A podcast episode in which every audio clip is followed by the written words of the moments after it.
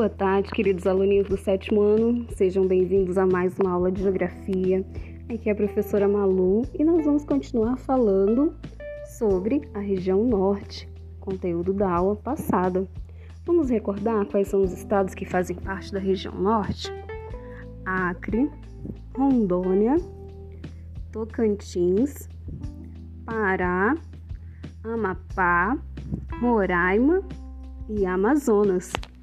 Lembrando que a região norte é considerada uma macro-região brasileira porque possui uma grande área territorial, mais de 3.853.676 quilômetros quadrados. Você pode até encontrar em outros livros um pouquinho a mais ou um pouquinho a menos que esse número que nós acabamos de falar.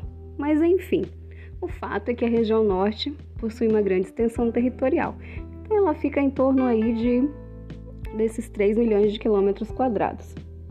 Vamos falar hoje sobre como essa região foi considerada durante muito tempo como uma região isolada do restante do país. Isso aconteceu em virtude de haver muitos povos indígenas nessa região e também pela falta de, de estradas, né, de um acesso mais simplificado para esse território. Então, Vamos falar um pouquinho sobre esse processo. O povoamento não indígena começou por volta de 1880 a 1912 com a exploração do látex. Para quem não sabe, o látex é uma substância retirada de uma árvore chamada seringueira. Essa substância látex servia para produzir grandes bolas de borracha. Aquelas borrachas.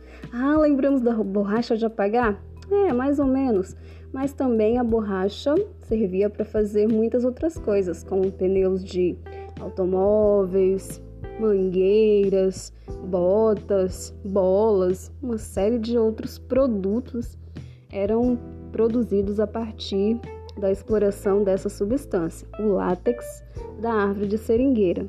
Então, durante muito tempo, a região norte foi explorada economicamente por essa, é, por essa substância, né, por esse produto mas tinha uma certa fragilidade econômica em razão dessa exploração acontecer de forma natural e predatória. Nunca foram plantadas árvores de seringueiras.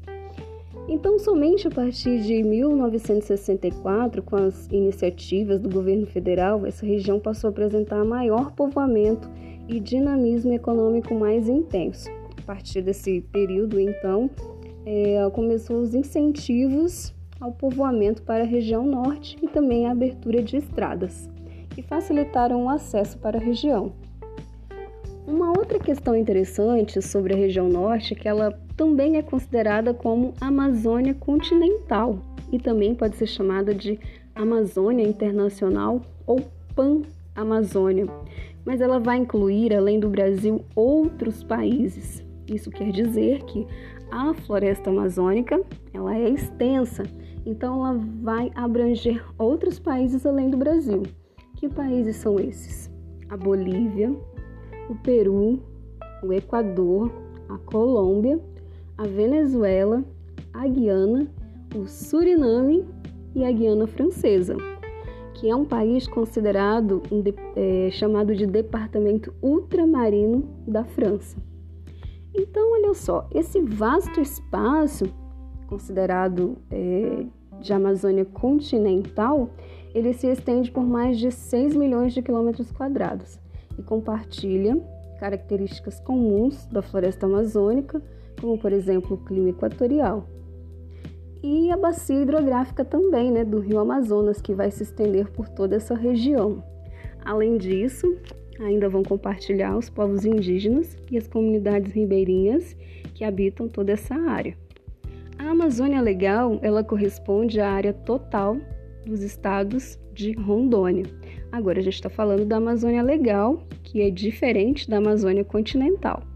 Repetindo, né? Vamos reforçar aí o fato de que a Amazônia Legal ela vai compreender alguns estados do Brasil, como Rondônia, Acre, Amazonas, Roraima, Amapá, Pará, Mato Grosso, Tocantins e uma parte do Maranhão.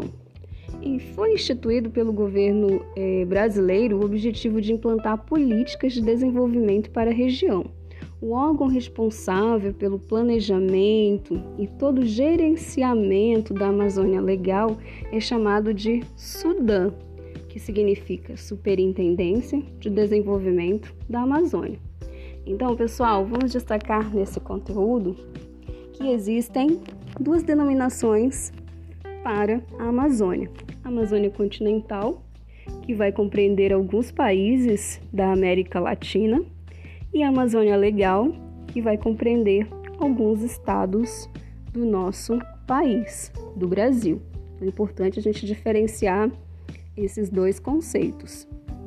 A extensão da Amazônia Legal, que corresponde à região ocupada pela floresta amazônica, ela possui áreas de transição. O que, que significa isso? Da floresta amazônica, com aquelas grandes e opulentes árvores, ela vai passar rapidamente para a floresta de cerrado e depois para a caatinga. Então, nós vamos ter três tipos diferentes de vegetação. Então, quando eu tenho um cenário de floresta amazônica e passa para a floresta de cerrado e depois para a, a mata de caatinga, isso aí se chama floresta de transição. A floresta de cerrado e a mata de caatinga, elas compreendem o sul do Maranhão, estão presentes né, nesses estados, no sul do Maranhão e no Tocantins com uma área praticamente de 5 milhões de quilômetros quadrados. Essas regiões correspondem a 58,4% do território brasileiro.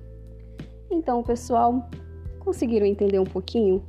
Aqui nós estamos descobrindo algumas coisas, algumas características sobre a região norte e nós fazemos parte da região norte. Vamos lembrar que Rondônia é um dos estados que ocupam, que fazem parte da região norte e que também tem a floresta amazônica presente em sua área territorial. Então vejam só, nós estamos na Amazônia, fazendo parte de toda essa grande floresta, né, de todo esse bioma. E vamos descobrir mais no próximo capítulo. Então até lá, pessoal, um abraço.